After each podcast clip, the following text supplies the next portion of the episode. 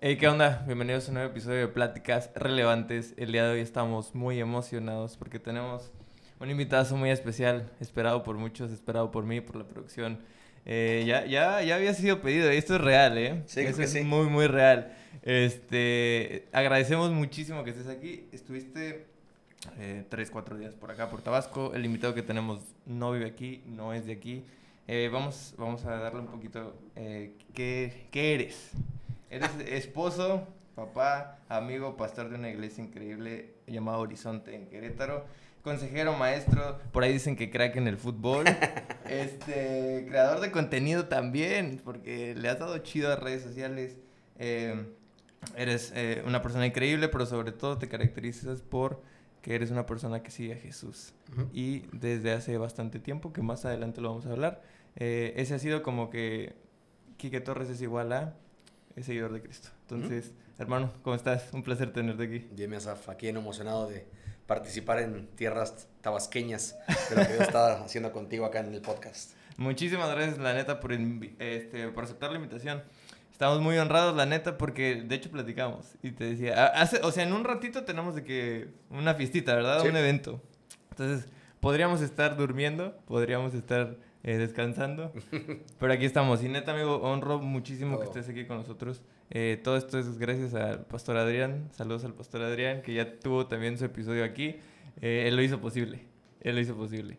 Este, oye, para empezar, eh, yo tengo una duda. ¿Cómo es que conoces a Adrián? O sea, a ver, tú viviendo en Cuerna, me parece. Así es. Y Adrián está acá. O sea, ¿cómo es que se da? está en Comalcalco y me invitó a un evento de jóvenes hace 11 años, creo. O más, no más. Este. No, híjole, hace como 14 años. Ok, ok. Y ya nos conocimos y empezamos una relación de amistad, de un poquito de mentoreo. Ahí le daba sus nalgadas en el FIFA. este.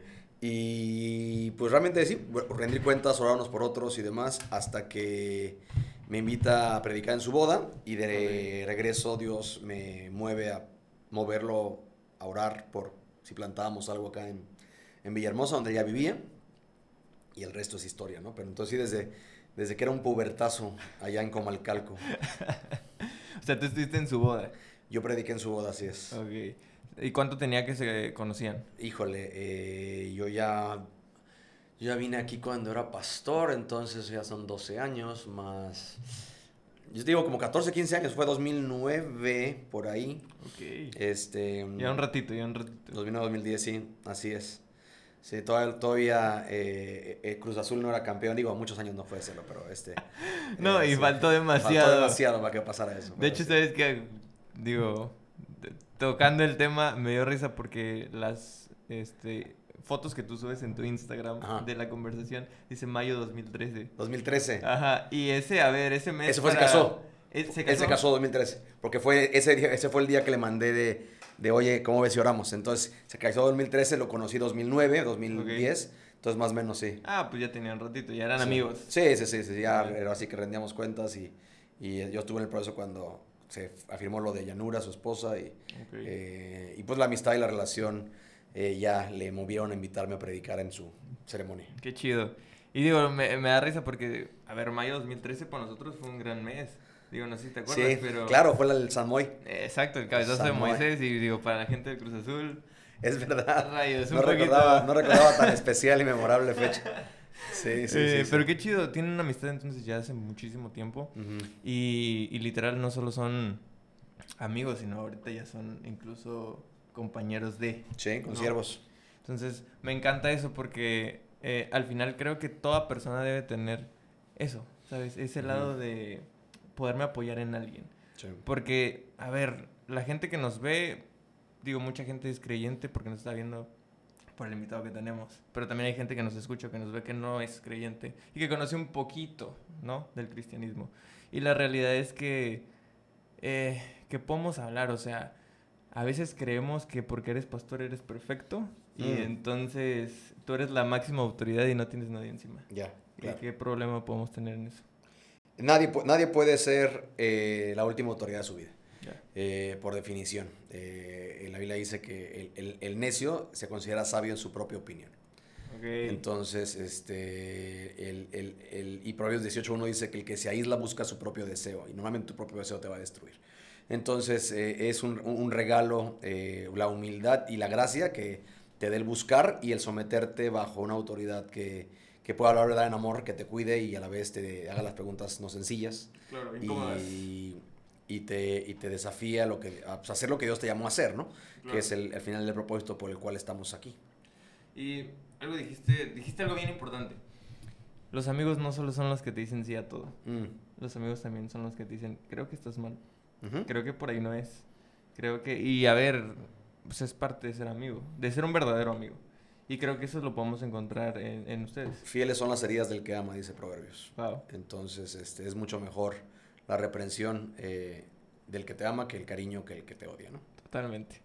Vamos a regresarnos un poquito porque, a ver, eh, ya saben que es pastor, es consejero, es amigo, pero todo esto nació y lo escuchábamos hace un par de días, tú lo comentaste en una conferencia que tuvimos el privilegio de estar por ahí.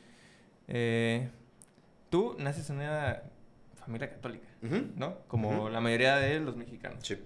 Eres de Ciudad de México, ¿correcto? ¿A qué edad te vas a Cuerna? A los dos años. Ok, o sea, digamos... Crezco en Cuernavaca. Ok. Comentas que hay, hay un, un momento específico en que la vida de Kike cambia. Y es cuando tú tenías 10 añitos. Sí, no, ahí realmente mi vida eh, eh, se alumbra la realidad de que hay un evangelio y un acceso a Dios. Mi vida es, es rescatada cuando yo tenía 21 años, entonces ya hace 19. Este, pero la conciencia de que había un Dios que me quería y que había un camino para una relación con Él aparece a los 10 años donde eh, se activa ese, e, esa corriente, si lo quieres ver así, el acceso a esa información y, como que los archivos necesarios que después, cuando eh, años después, a los 21, Dios me regalara la crisis que me permite nacer de nuevo, eh, pues usaría esa información que me dio para generarme las bases y los pasos para regresar a casa, ¿no? Oye, me llama mucho la atención porque digo, 10 años estás muy chiquito. Pero ya te, la verdad es que ya, ya uno ya tiene conciencia, ya sabe que está bien, ya sabe que está mal. A los 10 años ya eres, si eres niño, pero ya estás grande, ¿no? ¿Qué pasa por tu mente o en ese momento cómo, cómo pasa eso que tú dices que tengo como la conciencia de que hay un Dios que me ama y no es como todo lo que me han enseñado en la iglesia? Eh, realmente creo que la conciencia de que hay un Dios está en todos. Romanos 1 dice que eh, la creación te dice y te hace ver que hay alguien por encima. En mi caso, realmente lo que se instala es la realidad de que hay un Dios que me ama, o sea, escuchar el Evangelio, que Él mandó a un, a un Salvador a morir por mis pecados para reconciliarme y llevarme de vuelta a Él. Sin embargo, lo que, no, lo que uno no tiene a los 10 años necesariamente es la conciencia de pecado. Y cuando uno cree que no está tan mal, es muy fácil volverte una, cualquier religión un nominal seguidor de algo, sí, claro. Eh, más no un verdadero eh, creyente con una convicción eh, que, que, salva. Entonces, este, ah, o sea, aparece la, la, la, noticia de que Dios me quiere, sin embargo, no había una conciencia de por qué, por qué yo estaba desesperado por él, cosa que es lo que hace al alma gritar y anhelar por él, como dice el Salmo, como el, siervo por las corrientes de aguas, ¿no? Claro. Entonces, a los 10 años. Pasan entonces como otros 10 años en el que tú sigues estudiando normal. Sí. Como que eso se quedó de niño porque tengo entendido fuiste a una iglesia cristiana. Sí. Ok, te invita la mamá de un amigo tuyo. Ajá. Se queda, se queda como que esa semillita. Pasan 10 años. En esos 10 años, ¿qué fue Kiki? Pues nada, crecí como un niño normal este, un mueble en mi escuela. Era el más introvertido. Este, ¿Introvertido? Sí, sí, no, sí. No te creo. Sí, sí, sí. Yo era, era, una butaca. Ok, ok. Yo que la gente de mi generación, muchos ni sabían que yo iba en su generación. este es lo que digo, el sentido del humor de Dios. Eh, y, nada, crezco como un niño promedio, ahí este, con ambiciones de ser futbolista. Eh, como casi todos nosotros. Como nueve de cada diez, exactamente. Eh, y pero así que sobreviviendo a la escuela, eh, me fui a jugar en la prepa Cruz Azul, que fueron los años de tinieblas. Este, y de ahí, gracias a Dios, me regalan en su momento una lesión que ciertamente me, me, termina de desanimar de perseguir ese camino del entorno futbolístico. Y me, eh, Dios me concede una beca eh, académica deportiva en la UM, en la que estudié la prepa, me graduó. Vuelvo a Cuernavaca a estudiar administración con especialidad en recursos humanos.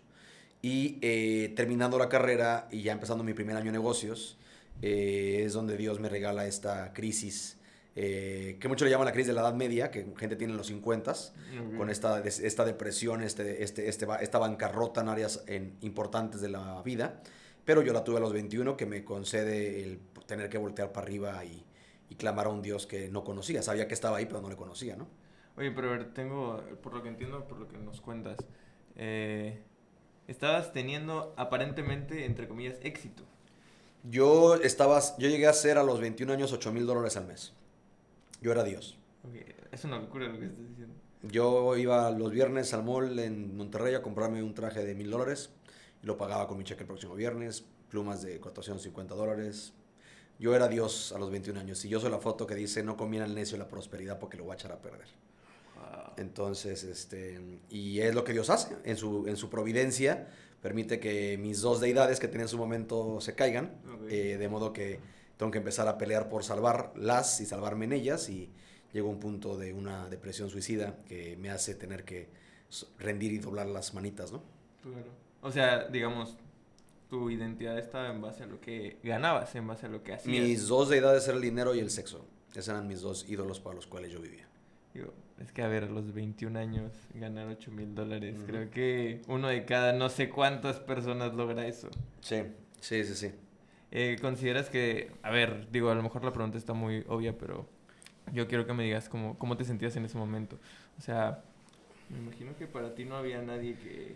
No, no, no había nadie ni nada. Yo era, yo era Dios, por eso te digo, funcionalmente yo era Dios con D minúscula. Claro. Este, yo era la última voz, la última autoridad y no necesitaba de nadie ni de nada.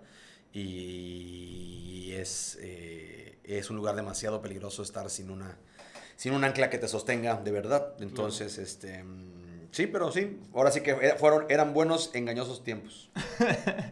Se, se disfrutó, dice, mientras de pudo.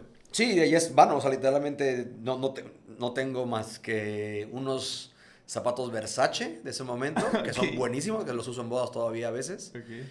Quizá por ahí un traje, pero ya es otro corte el que se usa, entonces estoy esperando que se pongan de moda otra vez esos cortes más anchos.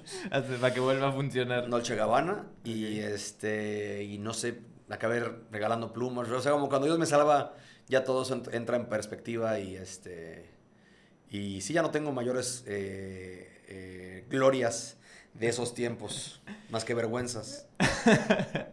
De hecho, me llama mucho la atención porque en una, creo que era en una entrevista, si no mal recuerdo, con Johnny Domingo, Ajá. tú mencionas el Salmo 119, 71, Ujú. que dice que... Bueno, les al hombre haber sido humillado para que aprendan tus mandamientos. Ujú, sí. Justo. O sea, Sí, eso esa es mi historia. Eh, lo mejor que me pudo pasar fue que Dios me humillara. O sea, tú vas a aprender que, que Dios es Dios por, humilla- por humildad o por humillación. De que vas a aprender o vas a aprenderlo. Entonces, en mi caso, que soy terco, pues Dios tuvo que mandar la humillación para que me humillara y entendiera y fue lo mejor que me pudo pasar. Por eso, por eso dice, bueno, me sabes, o sea, lo mejor que me pudo pasar fue que Dios me rompiera los dientes y, Claro. y- y que me... Yo recuerdo nítido cuando me rindo a Dios eh, viendo la película de Wolverine Orígenes, eh, que parecía, no, no tenía ningún conocimiento bíblico profundo, pero en esta escena donde Dios, eh, Dios me estaba hablando, Dios usa la creación para todo, ¿no? sí. Pero Dios en esta escena cuando le dicen a Wolverine, te vamos a hacer indestructible, pero primero te tenemos que destruir, era el Espíritu Uy. de Dios. Eh, Dios me dio el playbook de lo que iba a venir para mí. O sea, mi primer año Dios me deshizo porque necesitaba ser deshecho, ok. mi segundo Dios me reconstruye y el tercero Dios me llama al ministerio. O sea, en un lapso de tres años pasas de estar totalmente en pecado, en oscuridad, a decir, Dios me está llamando a ser pastor. No, no, no soy pastor, ah, me está llamando a servirle. A, No, a- no sé en a- qué. A entregar mi vida a Él. Lo, lo- 100%. lo último que yo quería ser pastor por mis figuras que tenía como pastores eh, eran lo, todo menos algo que yo que estuviera traído a volverme, pero este, Dios tiene sentido del humor. Mi primer llamado fue evangelista, mi segundo llamado fue a ministerio de hombres Ok. y en 2009 Dios me llama al pastorado, pero este, no fue algo que yo buscara. O sea, a diferencia de muchos cristianos que su sueño pastor. sería ser, yo estaba lejos de serlo. O sea, yo, yo por eso digo a la gente, yo soy, yo soy nada más una foto del sentido del humor de Dios Ok, ya, ya, ya. en carne y hueso. Oye, me mencionas un poquito que obviamente todo esto trajo depresión. Ajá. eh, o sea, literal hasta pensar en quitarte la vida. Sí, Eh, Mark Hoover lo dice mejor que yo. Dice, no es que tan, haya tenido una pistola con una bala. eh, dice, pero es esta, esta, esta- este profundo hoyo en el que tu oración se limita Dios, si mañana me dejas no despertar, me lo tomaré como un favor personal. Si literal ya no encontrabas esperanza en ningún No, yo tenía un negocio, literalmente no salía de mi cuarto más que para comer una vez al día y para jugar fútbol dos veces por semana. Mi negocio lo quebré. Este, bueno, Dios lo quebró, pero mucho mi consecuencia de mi, de mi terquedad. Entonces sí, es, este, es un hoyo terrible de estar en esas condiciones. Oye, ¿se puede saber de qué era tu negocio? Eh, en ese momento era un... Hoy se, hoy se conoce como voz sobre IP, que es el famoso FaceTime o Skype o ese tipo de tecnología. Ah, en su momento era un parteaguas y derivado de sobre una, un cibercafé y una escuela de cómputo. Este... Pero que, repito, como no, como no lo habrían, todo, todo, ahora sí que todo se derrumbó, digas, Eh, parece entonces todavía no estaba ni siquiera graduado, ¿verdad? Yo ya me había graduado. Yo terminé la, la, universidad a los 21 años porque yo estudié en formato de 3 años formato cuatrimestral. Yo la escuela y yo nunca nos llevamos súper bien. Por eso el que ahorita estoy en un doctorado es otra evidencia del sentido del humor de Dios. este, por lo que yo, yo estaba en negocios, entonces para mí la escuela me quitaba tiempo. Y por eso busqué un formato cuatrimestral. Hoy ya es muy común, en el que pues sin vacaciones y formatos más rágiles terminas eh, en vez de cuatro años, en tres años tu carrera. Pero le metes y es como ya, o sea, lo único que querías era como quitarte encima. Terminar eso, así es. Eh, en ese, tu familia sí te decía, ok, puedes hacer lo que quieras, pero quiero un título. No tanto así, pero había un orden y una expectativa mínima de pues, terminar tu licenciatura, ¿no? y sí también era mucho tu convicción. Pues más que convicción, como que es una preprogramación que uno trae de, pues es lo mínimo. Es lo que seguía, ¿no? Pues es, es este, mis papás tienen licenciatura, es la primera generación que tiene licenciatura, pues lo mínimo que se espera es que se construya sobre eso, ¿no? Pero literalmente es este, o sea, yo terminé y nunca usé el, el, título ni, ni, ni, nada y en sí cuando entró a la maestría eh, tuve que buscarme a, mandar a, buscar archivos muertos, porque mandar el Cardex y demás de mis materias y demás a Estados Unidos. Y, este, y chistoso, ahorita estoy al 30% del doctorado y estoy en una pausa por el tema del idioma, que esto es, me dijeron que esperara que lo abrieran el 100% en español. Pero, este, lo, porque lo estoy cursando en inglés, lo estaba cursando en inglés, y es chistoso, te digo, después de mi relación académica, que hoy estoy en estas eh, instancias. ¿no? Hasta doctor te vamos a poder decir. En Chistosísimo, doctor, doctores. doctores, exacto. Oye, pero a ver, entonces la maestría también te la aventaste en inglés. Así es, es un formato híbrido. Tomaba una materia en inglés y una en español. Porque estaba, eh, es un formato híbrido, repito. Entonces, y la verdad es que mis mejores materias fueron en inglés. Estamos ahorita trabajando con el seminario en el que estudio para rehacer el, el, el programa hispano este, y meterle mucho más punch, porque yo lo que más considero valioso de esa temporada de maestría fueron mis materias en inglés. no, pues claro, me imagino, y tus profes, pues obviamente también. Personas que, de hecho, lo has dicho en tus redes sociales, son personas que honras mucho, que quieres mucho y que has aprendido demasiado. Cañón. Entonces, pues mira, al final, si no te gusta la escuela, probablemente termines con un doctorado. con un doctorado. Sí, no, no, no, no juegues, no, no bromes con eso. Exacto. Oye, algo que es muy interesante para mí y siento que para la gente que nos está viendo. A ver, lo que nos enseñan eh, la sociedad, el mundo, la gente, incluso nuestra familia es, lo que yo quiero es que tú tengas un buen trabajo, que hagas lo que te, o sea, que amas, que, seas feliz y que vayas por la vida. Y vas a encontrar la felicidad. Tú eres un ejemplo vivo de que tuviste todo eso y no encontraste la felicidad. Mm, así es. ¿Qué podemos decirle a la gente? Que el mundo, el mundo es un engaño. El mundo teniendo ese sistema de valores coordinado por un enemigo de tu alma que te quiere distraer de tu creador, es un engaño. Él es el, él es el mentiroso por excelencia y él le fascina destruirte y no tiene ningún problema en plantearte un plan de vida equivocado, que lo persigues por toda tu vida para darte cuenta que era una burbuja y cuando lo agarres te explota en la cara, ¿no? Mira, es, es curioso porque si nos ponemos a ver este, testimonios de gente, ni siquiera creyente, o sea, gente en general, gente famosa, gente con dinero, siempre te dice eso, es que yo lo tuve todo y no encontré absolutamente ningún, nada que me llenara, siempre, y sabes que creo que nosotros estamos diseñados, y tú lo puedes saber muchísimo mejor que yo, eh, para tener, obtener y querer más. Nunca te vas a saciar, porque siempre hay algo mejor. O sea, tenemos el iPhone más nuevo y en un año sale el que sigue. Y el que sigue, y el que sigue. Y entonces si no tengo el iPhone que, está de moda, entonces valgo un poquito menos. Nuestro corazón es una fábrica de ídolos y el Proverbios dice y Salmos que el corazón es insaciable. Este, y la sanguijuela siempre dice dame, dame, dame. Entonces, este, sí, el, Nuestra alma está diseñada para encontrar satisfacción en Dios y va a buscar en todos lados hasta que lo halle en Él. Claro. Entonces, bueno, regresamos un poquito.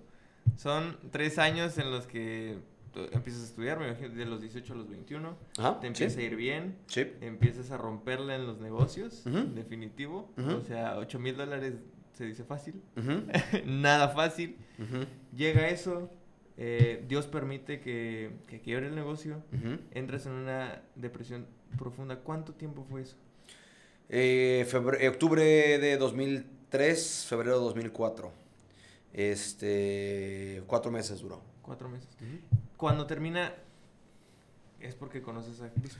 No, en sí eh, se, se profundiza cuando conozco a Cristo porque Ok. la, el clímax más duro viene por esta conciencia de tu pecaminosidad contra Dios. O sea, tú sufres el daño, pero hasta que te das cuenta que es tu culpa y que es tu responsabilidad, viene todavía otro bajón de decir, porque es bien fácil culpar a todo el mundo de lo que sufres. Claro, todos tienen la culpa menos yo. Este, pero cuando viene, un viene la luz y te alumbra que es tu responsabilidad y que en esencia tú le pides, tú te estás peleando con Dios, con Dios por pedirle garantías de una vida que no le compraste a Él, eh, es cuando viene el, el golpe más fuerte, ¿no? De decir, este, pues ahora cómo reconstruyo porque pues no tengo ni de dónde agarrarme, ¿no? Sí. ¿Quién te ayuda a tratar de salir de la depresión? Eh, Dios, literalmente para mí hoy vivimos en una era privilegiada donde hay consejeros y hay iglesias entrenadas y hay una conciencia de salud mental.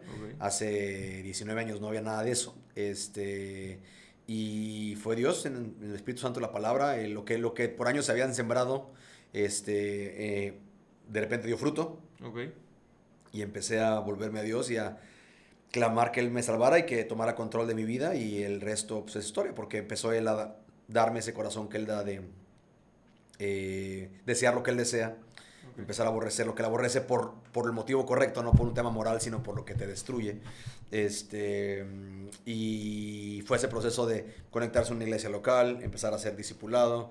Eh, literal, es, yo le digo a Cristian, la clave de tu vida es el, el- el famoso el AOC de Deuteronomio, les llamamos Cristian y yo AOC. El- es amar a Dios, obedecer a Dios y comprometerte firmemente con Él. Esa es la clave de tu vida, dice Deuteronomio. Si, o- si amas al Señor, le obedeces y te comprendes con Él, vivirás tú y tu descendencia en la tierra que Dios te ha de dar, ¿no? Entonces, este, no soy alguien muy complicado, soy alguien bastante simple. Entonces, para mí es, es sencillo, de eso trata la vida, amar, obedecer y comprometerte. Cuando haces eso con el... Digo, lo, lo vas a hacer, o sea, vas a ver algo, vas a obedecer algo y vas a comprometerte con algo. Sí, Cuando, depende de qué. Cuando eso está focalizado en la persona de, de Cristo, eh, es donde todo empieza a operar. Él promete eso en Proverbios 3, reconóceme en todos tus caminos y yo enderezaré tus veredas. ¿no? Entonces, eh, en el altar en el que tú quieras arreglar tus veredas y mejorar tus veredas, Dios va a permitir que lo hagas quizás, eh, pero para solamente darte cuenta que eran castillos de arena, ¿no? Sí. De hecho, ahora que mencionas a Cristian, eh, a mí se me quedó muy grabado un, un ejemplo que tú le dabas. Y es que eh, estaba en una juguetería y él obviamente pues está chiquito, ¿no? Ve hasta cierto punto. Eh, y te dice, papá, quiero esto. Y tú de repente dices, oye, este, igual y esta cosa está más chida, ¿no? Porque tú tienes una visión Sí. mucho más amplia de lo que él tiene. Sí. Y te contesta algo que yo creo que te dejó con la boca abierta. Y Sí. es, pues tú eliges mejor, papá. Es la, la lección de, de la certeza de que alguien ve lo que tú no ves, sabe lo que no sabes y puedes lo que no puedes. Ok. Y ceder tu voluntad de elección a aquel que, sabiendo lo que no sabes, viendo lo que no ves y pudiendo lo que no puedes, te ama y quiere bendecirte mucho más de lo que tú crees, ¿no? Sí. Entonces, este, sí, eso lo aprendí yo desde hace tiempo y es un tema que Cristina sabe, papá escoge mejor. Wow. Este, y no porque yo sea, pero por mí toda la paternidad está enfocada en apuntar a Dios como un Sí. padre ultimate. Entonces, este, mm, pero sí, es, es parte de la, de la gloria de la paternidad, el descansar que cuando eres hijo de familia, alguien tiene cuidado de ti. Este, y pues le importa, a veces le importa más tu bienestar que lo que a ti te importa. Y por eso es, vale la pena considerar eh, su, su postura y su perspectiva y su Sí. eh, posición, eh, un cuanto más cuando es acorde con la de Dios, ¿no? Claro. ¿Por qué es tan difícil entonces para nosotros seguir, aceptar la voluntad de Dios y decir, oye, si yo sé que, que escoges mejor, ¿por qué yo siempre la riego? Eh, por la ilusión del ídolo de control que tenemos. Eh, nos encanta tener, creer que somos los mandamás y los capos del cartel de nuestra vida y, y quien tiene la última palabra y creer que somos los entendidos. Y es algo que nos gusta, este, es algo que es natural, es algo que es eh, diabólico, porque es justo Génesis 3. Serás como Dios, pero sin Dios. Sí. Eh, y, y la esencia del, pues es que el resto es historia, ¿no? Estamos este, sufriendo las consecuencias de, de dos personas que le creyeron una serpiente más que al creador, ¿no? Sí. Ah, Una cosa no tenían que hacer y le hicieron. Pero la realidad es que todos somos ellos, o sea, es... Si eh, hubiéramos ido nosotros, lo hubiéramos Ah, hecho. peor, o sea, más rápido, yo creo que más rápido. Sí, sí, sí. Hasta duraron bastante. Creo que aguantaron bastante ellos, sí. Sí. Oye, eh, tienes dos libros. Ajá. Eh, uno, 2019. 2019 y 2022. 22. y el, e- este agosto termino el tercero. Ah, pero ¿cuándo sale? Yo creo que va a salir hasta, Hasta el próximo año, porque estoy ahorita negociando términos con la casa editorial y o quizás otra opción digital. Oye, a ver, ¿cómo es el proceso de escribir un libro? Mm, no lo hagan. Está terrible. Es que no, o sea, la realidad es que muchos tienen este tema y está padre porque todos tienen este como de to-do list antes de morir. de Hacer un libro. escribir un libro y he visto a muchos incluso pastores que lo hacen y, y escriben y ellos, ellos se pagan su propia publicación para decir, tener un libro en su, en su biblioteca con, con su nombre ahí. Claro. Y está padre, o sea, repito, entiendo el tema natural de este achievement de, ah, ya, publiqué un libro. Lo hice, ajá. La realidad es que es, es, un, es un proyecto titánico en el aspecto de... Creo que quiero contar como mi lado porque creo que ese es el lado más eh, coherente para poder escribir un libro. Eh, en mi caso es tener un fruto evidente que impacta a suficientes personas para que sea buscado por empresas que co- generen contenido para que ellos hagan la chamba que tú no puedes hacer y pongan tu producto en el mercado. Eh, muchos no tienen nada probado, han ayudado a dos personas y uno de esos es su perro. Este, no, nadie los busca, pero ellos buscan que ser publicados y ponen su producto en el mercado para que lo compre su mamá, su tía y su O sea, nadie. padrino. Claro. Entonces, este... Y para mí es una gracia, la realidad es de que eh, eh, el- cuando me busca, en este caso HarperCollins, eh, ese tema de, oye, tienes un tema, que en el tema consejería bíblica, eh, no hay mucho en el mercado en español, este, creo, tenemos, creemos que tienes con la, influencia para, eh, ¿por qué no ha- hacemos esto? Entonces firmamos un contrato por tres libros, este, y, eh, y, y la verdad que es un trabajo, porque la parte de manuscrito es, un- es mucho trabajo que te toca a ti, el articular ordenadamente una secuencia de ideas que lleve de un punto A a un punto B a un lector. Pero el elemento post de todo el tema de edición, diseño editorial, comercialización, llevarlo en plataformas, en librerías, es, es algo que la verdad es que yo, agradezco a Dios que no tuve yo que meterme en ese tema. ¿no? Por eso la gente cuando me dice, oye, ¿dónde puedo conseguir tu libro? Le hago, pues ni aseguro en Peregrino Librería, que es la librería que tenemos ahí, o en Amazon. Entonces, eso, eso te deslinda de, ah, pregunta en tu librería local. Bueno, sí puedes preguntar y por Harper te lo pueden surtir. Pero pues ellos ya lo tienen y, y, este... Pero la realidad es de que ahorita, por ejemplo, con el, con el tercer libro lo estoy generando por... Porque tengo en esta naturaleza anti-yo el terminar las cosas que empiezas. Yo, Ok. yo soy muy propenso a procrastinar y no terminar lo que empiezo. Eh, entonces, eh, di- Dios me confirmó tres libros, voy a terminar ese tercer libro y con eso voy a parar un tiempo porque la- creo, que, creo que el tema eh, asegura un impacto mucho más sólido cuando el recurso literario va acompañado de un recurso didáctico, de un taller, de un curso, de un elemento que enriquezca la narrativa de la práctica que un libro va a ser complejo que alguien eh, abrace, ¿no? Claro. Eh, normalmente mi libro, por ejemplo, el primero es, son siete semanas y el común denominador es que la gente lo lee de pasta a pasta en cuatro días, porque aparte es un libro muy potable. Sí. Entonces, este, na- o sea, son muy pocos los que, es más, son más los que lo leen así y después lo vuelven a leer ya y hacen semana por semana sus tareas. correctamente. ¿no? Correctamente. Sí, sí, sí. Entonces, pero porque si no hay nadie sobre ti viendo eh, o quien le tengas que mandar, es muy complejo que tú entregues. Este, pero es, es interesante. La verdad que creo que el, el sistema educativo eh, va a cambiar eh, radicalmente. eh, mejor dicho, tiene que cambiar radicalmente porque ya, o sea, creo que las escuelas tendrán que eventualmente volverse más lugares de talleres de supervisión más que aulas en los que alguien se sienta y recibe instrucción. Este, incluso yo en Horizonte, la gente que contrato no es tanto lo que estudiaste, sino lo que sabes hacer. Claro. Este, ahorita mi asistente, que es una tremenda bendición, eh, creo, creo que ni siquiera sé que estudió, o sea, sé que algo de negocios, pero el rollo es que sabe, sabe Scrum, que es el rollo de proyectos y planeación, de, eh, y, y- y es, es diligente y es ordenada y es y como que es probada en lo que hace. Y, y entonces es un tema de si pruebas y sabes hacer esto, es algo que ofrece valor en el mercado y por lo que la gente está pagando, ¿no? Sí, pues al final no es lo que sabes, sino es lo que realmente sabes. Ujú. Sí, totalmente de acuerdo. Oye, pero entonces, ¿se podría decir que tú ya tenías como la espinita de hacer un libro o, o no? Y literal, porque te buscan, es que tú dices, bueno, vamos a darle. Yo creo que todo hombre normal tiene, repito, por esa lista de eh, aventarte un paracaídas, escribir un libro y cosas que todo hombre tendría que hacer. Ok. eh, la lista, o sea, ahí está como aparece, ¿no? Pero no era algo que yo buscara. En sí, en mi carne era algo peligroso porque yo sí imaginaba mi nombre en un libro, pero yo jamás me consideré digno. Y todavía hasta la fecha, a mí se me hace muy risible que, que la gente consuma mi, mi contenido porque sé que yo no es mío. O sea, lo que me da balance es que sé que no es mi contenido. Es, es, es la historia de Dios en mi vida y lo que uso de Dios para ayudar a otros. Por eso es algo valioso.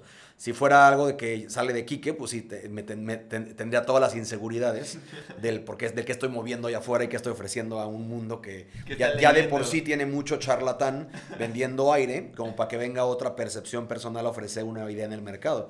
La gloria de lo que yo genero es que no es lo que yo genero, es solamente soy un, soy un gadareno más liberado por Jesús que cuenta lo que él hizo por mí, ¿no? Y lo que he visto hacer en la vida de tantos. Claro. Eh, Entonces es lo que me da como a mí la confianza de, de que pues, mi identidad, o sea, eh, ch- eh, chistoso, el tema de escribir libros te abre puertas y es como una credencia, como el doctorado, el tema académico. Pero mi identidad no es que soy doctor o voy a hacer lo que sea, o tengo una maestría, o soy autor, esos son roles que tengo.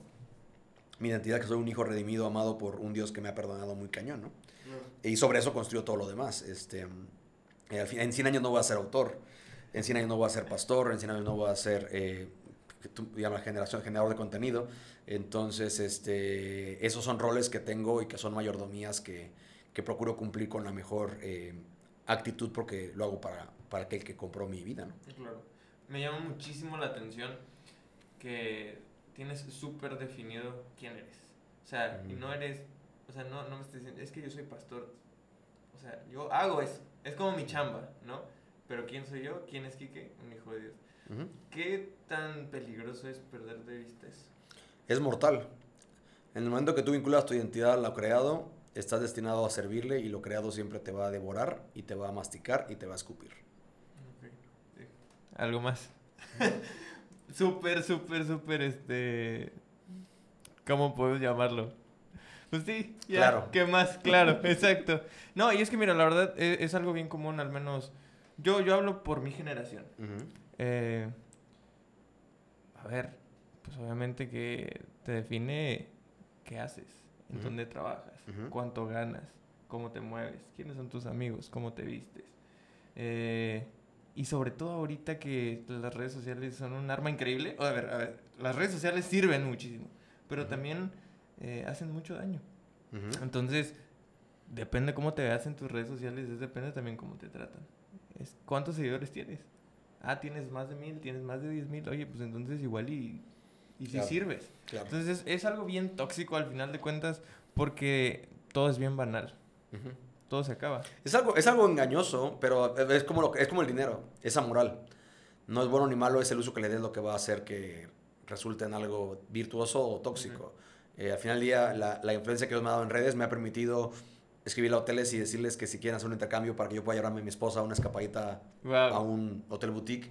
Y eso me bendice, bendice a mi esposa y, Sí, sí, sí. y bendigo industrias y empresas que están haciendo bien las cosas. Entonces, eh, pa- para mí, todo lo que puede hacer o deshacer a alguien, dinero, poder, redes sociales o influencia, es esa moral. Es, es, eso no es bueno ni malo, es el uso que le des lo que va a determinar eh, si es un, un- una- un- un artículo de bendición o un arma de destrucción para, para la persona, ¿no? Este, ciertamente hay, eh, hay gente en el entorno digital que darían su brazo izquierdo por, por recuperar su familia y recuperar su salud y recuperar la paz y cada vez es más eh, eh, crítico y público la cantidad de celebridades y de gente en eh, esferas de poder, y véase mediático, político, social, cultural, artístico de, que experimenta lo, lo que ellos le llaman salud mental, ¿no? La, la, depresión, los ataques de pánico, la ansiedad, la angustia, el no poder dormir, el no saber quiénes son, este...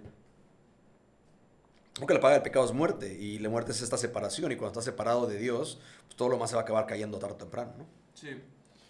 Eh, ya más o menos para ir apuntando a lo que queremos llegar.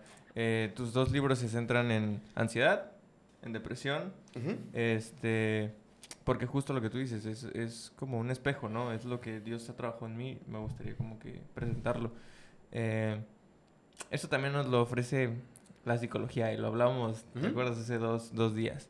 ¿Cuál es la diferencia entre ir con un consejero certificado y un psicólogo? ¿Está peleado o no está peleado? Es algo muy, este, ¿cómo llamarlo? Pues es debatible, o sea, yo he escuchado a muchísima gente. ¿Qué podemos hablar de eso? Eh, la psicología es el estudio del alma, básicamente. Por eso es eh, logos, psico, psique.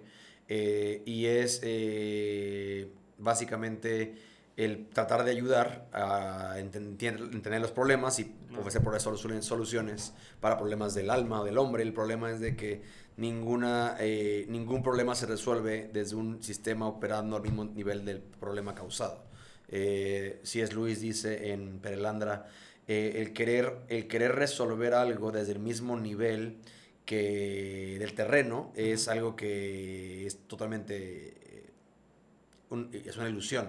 Por definición tienes que tener una perspectiva mucho más completa del terreno para poder ver en una economía de no nada más el momento, sino el zoom out de todo el proceso, ¿no? Eh, el tema es de que en, en, un mundo sin Dios, en el cada uno es Dios, eh, cada uno tiene su propia verdad y entonces cada quien ofrece su propia postura de cómo se arregla el problema del ser humano. Eh, la gloria del Evangelio y de la consejería es que vuelve a Salmo 73, con tu consejo me has guiado y después me recibes en gloria, en el que no es mi opinión o mi consejo, es lo que Dios dice, lo que promete ordenar y traer luz y paz y diseño y un corazón correcto y eh, las promesas necesarias y anheladas de tu alma a la, mesa. Eh, eh, entonces, realmente, Jonathan Huber, uno de mis consejeros, me, encanta lo que dice a sus... Él es psicólogo y después, él es, tiene un doctorado, es un PhD y es consejero, fue consejero matrimonial mío y de mi esposa. Eh, él dice, mira, mis colegas, incluso me invitó a la cumbre de psicología cristiana en el próximo año, pero dice, mis colegas, yo les digo que ustedes y yo vamos a llegar a las mismas preguntas, pero a diferentes respuestas porque vamos a diferentes fuentes. Vamos a llegar a las preguntas iguales, ¿qué está mal? ¿Cómo se arregla? Eh, ¿Cómo, cómo empezó el error? ¿Cómo sabemos que algo está sanado? Eh, dice, el tema es que ustedes van a, desde el hombre, a encontrar soluciones para el hombre y yo voy a preguntarle a Dios, quien creó al hombre, las soluciones que tiene para su creación. Entonces, pero en esencia es algo... Eh, yo oro, el, problema es que la, licenciatura en psicología es tan saturada de posturas eh, turbias, que, pero yo oro que se levanten consejeros, perdón, psicólogos creyentes, fieles al Señor con temor de Dios y aptos con las herramientas para poder ayudar a las personas en un elemento cada vez más creciente que es el, ese tema de salud mental, ¿no? Sí, que digo, desgraciadamente a partir del COVID. COVID explotó todo eso. Explotó demasiado lo que es ansiedad, depresión. Eh, pero entonces me llama la atención porque entonces es mentira que está peleado. Eh, hay, es que habría gente que te dice que sí, porque porque el elemento quizás, muchos, muchos hablan desde la experiencia y quizás hay gente que ya probó psicología y todo lo que esto ofrece en su última expresión y no le resultó, eh, hace sentido que esté peleado contra el consejo bíblico porque esto es aire, ¿no? Y nos sacia y nos llena y nos resuelve y es técnicas humanas para problemas del alma, que el alma está hecha por Dios, no por el hombre. Entonces, eh, entiendo, entiendo la tensión y, la, y, el que puede estar peleado para algunos. Eh, para Dios no está peleado nada. Eh, él, hizo la ciencia. entonces sería como un elemento de, tienes una... Te, cae, te cayó algo pesado en el estómago, entonces este, está peleado el que ores con que te tomes un pepto no está peleado, bro. O sea, Dios permitió que puedas tomar el pepto, pero, pero si hay algo mucho más profundo que lo que te cayó mal, el pepto no te va a salvar, ni, te va a sanar, ni te va a resolver. Si tuvieras un elemento mucho más profundo que es tu pésima alimentación. O sea, hay elementos mucho más grandes que eso, pero eh, creo que en la providencia de Dios Él usa todo y, este, y, repito, eh, lo que tengo en consejería es cuidado de no hacer un mix y de apoyarme en la técnica. Eh, del test, del assessment, de la, tarea, de la rutina, en vez de apoyar y apuntalar a la gente en lo que Dios es y Él dice, ¿no? Sí. Oye, cuando empezabas a dar consejerías, sí era muy común que de repente la terminabas y era como, ching, se me hace que esto no lo debía haber dicho, como que eh, a lo mejor y mezclé un poquito cosas que no debía haber mezclado. ¿Cómo fue el proceso? Quizás sí, quizás sí, pero al final del día como realmente la tarea y todo el proceso está basado en la palabra, eh, es mucho más sólido construir sobre eso. Pero Claro. seguramente en consejería y en la vida me he de haber equivocado diciendo algo que no debía haber dicho. Este, pero, pero eso es como, eso es parte de la paja. Claro, Lo que la gente tramita, lo que la gente medita, lo que la gente persevera, lo que la gente aplica, no es mi consejo, es el consejo de Dios. Entonces, Sí. al final del día se construye y se, y se pone esa estaca en un lugar mucho más seguro que mi error o mi imprudencia o mi buen, bien intencionado error eh, en el afán de, repito, hacer una buena intención quizás de manera no, no fiel, ¿no? claro. Ah, pues digo, al final nos vamos a seguir equivocando. Al final. Ujú. Dios es bueno. Oye, eh, saliendo un poquito del tema que me encanta, digo, para la gente que, que está pasando por temas de ansiedad y depresión, obviamente les recomendamos muchísimo estos dos libros. Eh, los vamos a dejar ahí abajito. Va a salir entonces próximamente el tercero, que son como que van de la mano, ¿no? Sí. Los tres. O sea, el primero son siete días, el segundo son 21 días, me Sí. parece. Así es. El segundo, el segundo libro, ¿cómo se llama? El segundo, no, el primero se llama Una nueva vida de Cristo en adelante. Ajá. Eh, y el segundo se llama Dios en mis desiertos y tormentas, eh, que es el que tiene que ver con ansiedad y depresión. Ok. ¿Mm? El primero es más que nada como... El primero es cómo ayudar a alguien que viene de ceros ah, con Dios, Con ya sea Dios. por primera vez o de vuelta, y quiere conocer a Dios y quiere entender cómo se come esto y cómo se vive y cómo y por qué Dios es digno de que, que andemos con Él y quién dice que soy y desde ahí construir las demás etapas del proceso. Perfecto, pues los vamos a dejar ahí abajito para que si tú eres una persona que no conoce nada del cristianismo y como que tienes esa espinita, pues oye, es un buen material. O si tú eres cristiano y conoces a alguien que le gustaría conocer de Cristo, pues buenísimo, se lo puedes regalar. Oye, ya saliéndonos de un poquito más temas este, intensos. Eh, a mí me, me da muchísima risa porque yo tengo amigos, muy buenos amigos que no son creyentes. Y, y para ellos es como muy, muy extraño el hecho de, oye, pero pues es que para mí como la figura de un pastor es que pues, seguramente se la pasa orando todo el día y este no tiene redes sociales, lo que hablamos, ¿no? Y es que, o sea, si les presentamos aquí, que quién es, eh, ¿cómo podemos eh, definir? Eh, definir qué es un pastor, definir qué... O sea, que, que realmente es una mentira que el pastor se la pasa orando todo el día y está ahí como en el monte. No, no sé quién piensa eso, pero seguramente sí debe haber una Sí, créeme que sí. Ok, este... Realmente la labor de pastor es solamente una responsabilidad más dentro del cuerpo de Cristo, que es la iglesia, para poder eh, predicar y velar por la iglesia. Eh, las dos alas del ministerio pastoral es la enseñanza y la oración. Entonces, ciertamente eh, se asume que el pastor entendido está eh, eso entendido de que hay dos alas que llevan la- el ministerio, Claro. que es el ser un, el ministrar la palabra, la palabra es ministro que sirve la palabra, y eso debe un estudio y tiene que haber una, un- yo fui enseñado muy bien en eso, en no improvisar. La gente está esperando el domingo que su pastor pasó tiempo con Dios para preparar algo para ellos. Ok. Eh, entonces es un trabajo de horas de estudio, de dedicación, de ensablar algo coherente, de verdaderamente liderar a la iglesia desde el púlpito con la palabra y el elemento de oración, que es en esencia buscar el rostro de Dios, que eso no es para pastores, es cualquier, o sea, todo cristiano está llamado a buscar el rostro de Dios y a andar con él en intimidad, ¿no?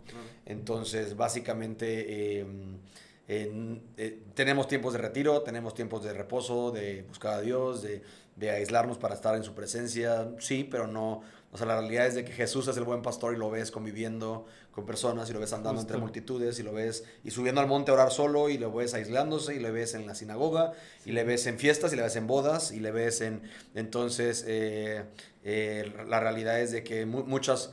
Muchos la- preguntan que si Jesús estuviera hoy tendría redes sociales o si Pablo viviera hoy tendría redes sociales. Yo creo que sí, yo creo que Pablo tendría seguro porque él iba a, lo- a donde estaba la gente para llevar su mensaje y iba a los mercados, que era lo que en tiempos eh, eh, bíblicos eran donde la gente compraba, comerciaba, vendía, se movía, los gimnasios, todo estaba en la, en- en- en la- en la estructura de los mercados de la ciudad.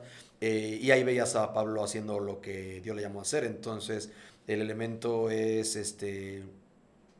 Sí, es lo que un pastor es. Sí, justo. Me encantó lo que dijiste porque eh, la, la, máxima referencia que podemos tener pues es Jesús. O sea, ¿qué era lo que hacía Jesús?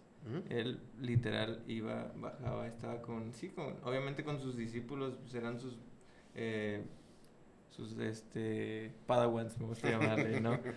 Eh, pero también estaba con las personas que probablemente eran, eran hechas a un lado. Entonces, es, es, una, es una forma de decir, esto es lo que Jesús me mandó a hacer y lo dijiste tal cual. Es un rol en la iglesia. No es de que el pastor es como que esa figura perfecta que podemos ver. Y es, es, es un llamado nada más, es algo que Dios nos puso, así como nosotros que estamos en el audio y de repente ellos que están este, e, en la puerta, yo, es justo eso. No hay más. Es un llamado a un rol dentro de la economía de Dios que tiene doble responsabilidad porque el que enseña será, ahora sí. que tendrá doble castigo porque no nomás lo oías, sino lo hablabas. Pero este, fuera de eso, delante de la cruz no hay escalafones, todos pesamos y valemos lo mismo. Tal cual. Eh, ya para ir terminando, porque aquí el productor me está diciendo que ya llevamos bastantito y nos espera la fiesta. Eh, que no sabemos cuánto vamos a, cuánto vamos a aguantar. Eh, oye, amigo, en un mundo en el que se nos ofrecen bastantes cosas, eh, literal, todo, todo suena, luce, me encantó, lo, tú lo dijiste, todo luce atractivo, todo luce rico, sabroso, no quiere decir que así sea. Eh, tenemos esta otra parte que Jesús nos ofrece. Eh, Jesús nos ofrece que si tomamos o bebemos de su agua, nos vamos a saciar la gente que, que, nos está escuchando, nos está viendo que a lo mejor nunca había escuchado el Evangelio, o a lo mejor sí, pero nunca tan detenidamente o detalladamente. Eh, ¿Por qué vale la pena seguir a Jesús? Mm, eh, realmente no hay otra cosa que valga la pena, entendiendo el tema de que valga el esfuerzo para, porque todo lo demás que tú persigas te va a pagar con decepción, con muerte. Entonces, eh, el, Jesús le dijo en esa porción en Juan 4 a la mujer, eh, si tú supieras quién te está diciendo, tú me pedirías, yo te daría de beber y no tendrías sed jamás. Es esta insatisfacción.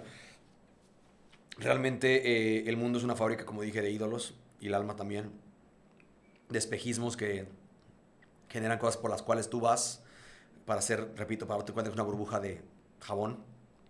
Eh, entonces realmente el, el, elemento es de que todos van a darse cuenta que Jesús es Dios eh, mediante instrucción o corrección. ¿no? O gente le, escuchará y dirá como, eso hace sentido, yo sabía que había algún más o alguien más, pero no lo conocía, o que se llama Jesús, quiero conocerlo. O por corrección y dándose cuenta de que él, siendo el Dios de su vida, o ella siendo el Dios de su vida, eh, pues solamente paga con ruina, daño, decepción, heridas propias y ajenas. Entonces, eh, bien dice Proverbios, ¿no? O sea, como, ¿por qué habrías de entregarte a este camino y sufrir? Pero Dios, pero Dios dice, es que va a haber gente que se va a ir, por ese camino va a sufrir. Entonces el, el llamado es que solamente hay un hombre que dijo que era el camino, la verdad y la vida.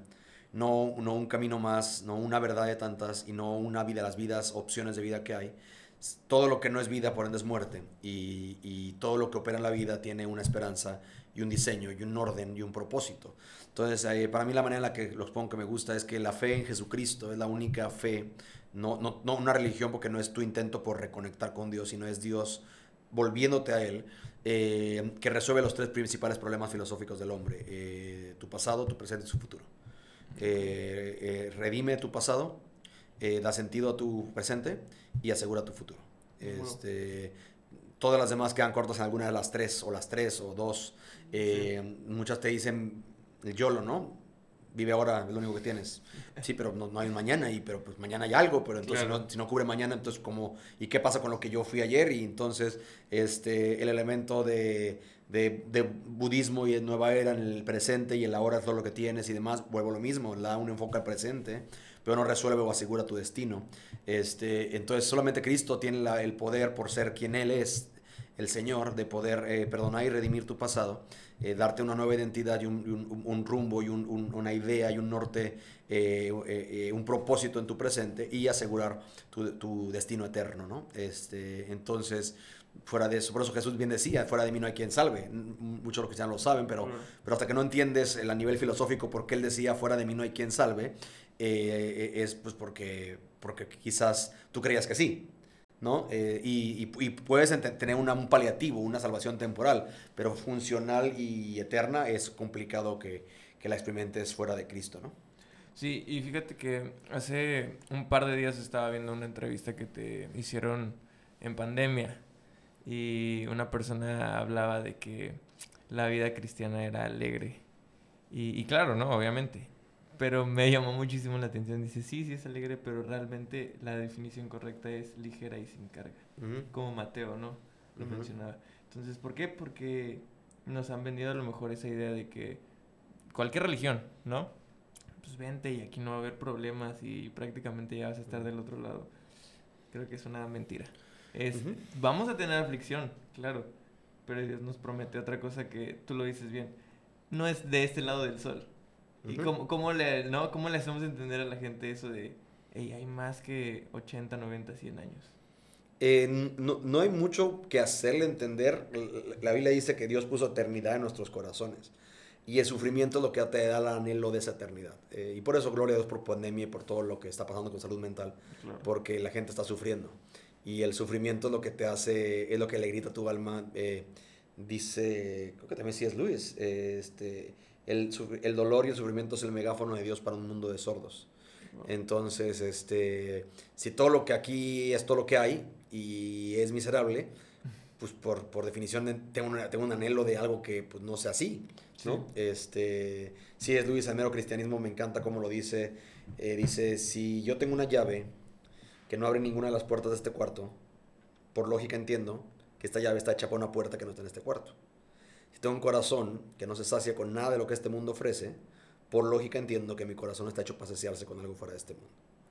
Qué Entonces, eh, no, no hay como que convencer, es, es, es orar y es esperar que la persona tenga este, este punto de, de- de conciencia Ujú. y, es, y crear los puentes para que cuando eso pase, sepa que pues, Jesús le estaba esperando. ¿no? Totalmente. Pues amigo, muchísimas gracias por No, de que me el tiempo. Eh, hay muchísimas cosas más que hablar, la verdad que esto podría durar horas, pero repito, tenemos el tiempo contadito aquí, ya también ya me están haciendo este ojos de que ya... Ajá. Eh, para terminar, eh, ¿qué viene para tu futuro profesional? Eh, seguir haciendo lo que hago, Ok. que, que Dios me guarde close and clean.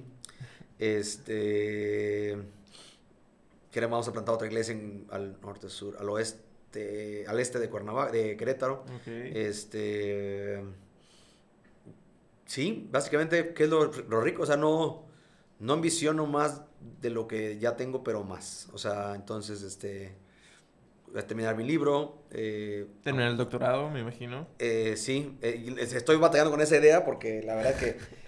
Pero sí, terminar el doctorado, eh, asumo tendría que estar en mi, en mi rol no profesional, pero académico. Ok. Este, nada, amar a mi esposa de modo que ella disfrute más, eh, formar a mi hijo para que sea un hombre recto y que tema y ame al Señor y, y acabar mi carrera con gozo y paz. Perfecto. Y para tu futuro personal, así que digas, chin, esto la verdad me gustaría cambiarlo, me gustaría que Dios me ayudara a esto, a aquello. En el área personal. Me gustaría desearlo más. Este, soy, tengo, un de- tengo déficit de atención del alma y me, me distraigo muy rápido. Entonces me gustaría, que, me oro eso, que Dios me dé un corazón inclinado a desearlo más eh, y desesperar más por Él. Este, Sí, eh, sí, me, me- me encuentro muy rápido, muy distraído en muchas cosas. Este, entonces, sí, eso sería algo que, que, que quisiera crecer en. Este, En lo personal. Buenísimo, amigo. Muchísimas gracias por estar aquí. Gracias por darte el tiempo.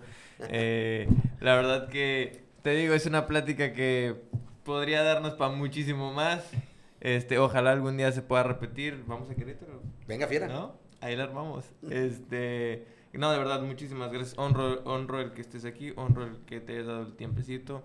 Eh, gracias por este, por abrir tu corazón también, porque al final eso, de eso se trata. Mira, yo siempre he dicho, persona que está aquí sentada es porque es persona que admiramos, es persona que sabemos que va a dejar algo interesante a la audiencia, Ya. que se va a quedar y que la gente que nos escucha o que nos ve lo vas a dejar pensando. Creo que hoy tiraste varias piedritas ahí chidas. Ok. Entonces, eh, no, de verdad, muchísimas gracias por eso. ¿Algo quieres decir antes de irnos? No, ni gracias, nada más gracias por el esfuerzo, el, el, el, el tiempo que esto demanda y este, ojalá pueda ser de bendición a tu audiencia. Y nada, ya saben, para más consejos sigue a Jesús.